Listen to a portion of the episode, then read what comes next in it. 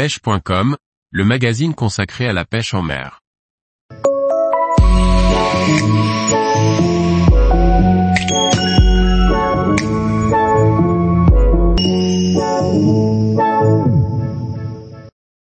Pêche en mer en hiver, 11 façons de s'occuper à cette période. Par Thierry Sandrier. Entre le respect de la fraie du bar, les migrations de poissons au large et la météo capricieuse, l'hiver est parfois long pour les pêcheurs en mer mais il est possible de le rendre utile et même agréable malgré notre passion dévorante et nos absences régulières au bord de l'eau. Fin décembre sonne pour beaucoup la fin de saison pour la pêche en mer du bar.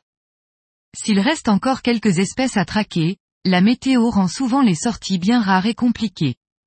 Mais les trois mois qui nous séparent du retour des belles journées et des bars à la côte peuvent et doivent être mis à profit pour qu'ils s'écoulent le plus rapidement possible. Voici quelques pistes possibles. Lorsque je partage avec mes amis et partenaires de pêche, je remarque que nous sommes nombreux à avoir des pics d'envie et de motivation à se lever aux aurores pour filer en mer.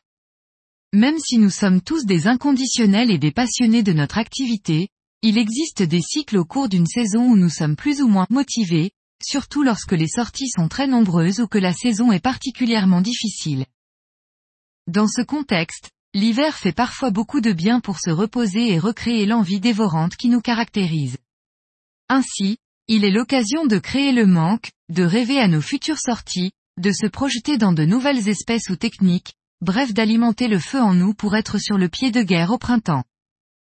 Il faut être honnête, notre passion prend beaucoup de temps et nous sommes parfois égoïstes vis-à-vis de nos proches tant nous avons envie de passer du temps au bord de l'eau. Le départ au lever du jour, les sorties de nuit, les journées entières en mer sont autant d'instants que l'on ne passe pas avec nos conjoints ou enfants.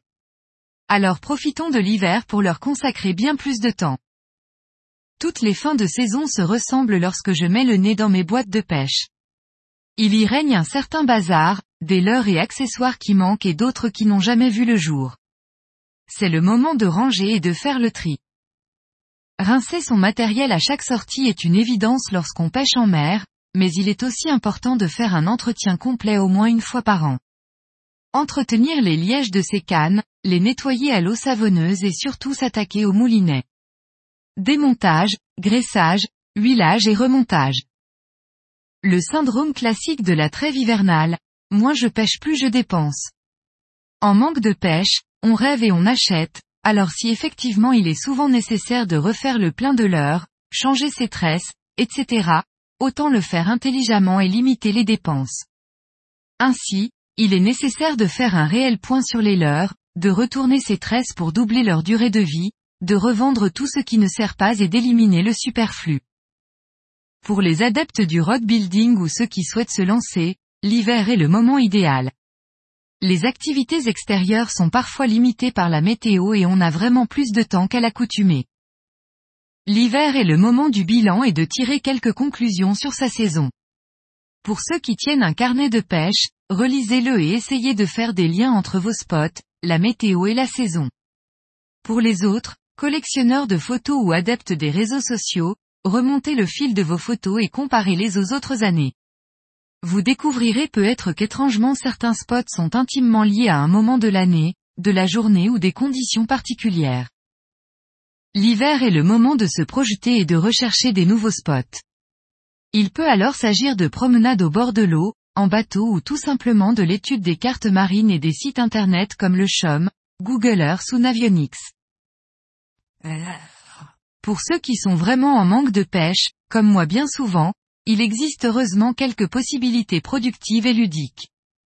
Les pêches aux appâts du Congre en sont une, les pêches du lieu au large une autre. Des sorties rapides d'une heure ou deux dans un port une fois la nuit tombée en est une autre qui réserve de nombreuses prises et des surprises. Armé de quelques micro-jigs et petits leurres souples, il y a toujours quelques tacos, lieux, chinchards et autres petits poissons qui traînent sous les lumières des ports. Parce qu'il n'existe pas que la mer et qu'il y a énormément d'espèces à traquer en eau douce, il est bon de rappeler que la pêche des carnassiers est ouverte jusqu'au dernier week-end de janvier et qu'à la mi-mars c'est l'ouverture de la truite. Pour les plus chanceux et fortunés, l'hiver est le moment idéal pour partir vers le soleil et recharger les batteries en traquant quelques poissons exotiques. Qu'il s'agisse de carangue ou de picoque basse, les possibilités sont infinies, la seule limite étant le budget. Tous les jours, retrouvez l'actualité sur le site pêche.com. Et n'oubliez pas de laisser 5 étoiles sur votre plateforme de podcast.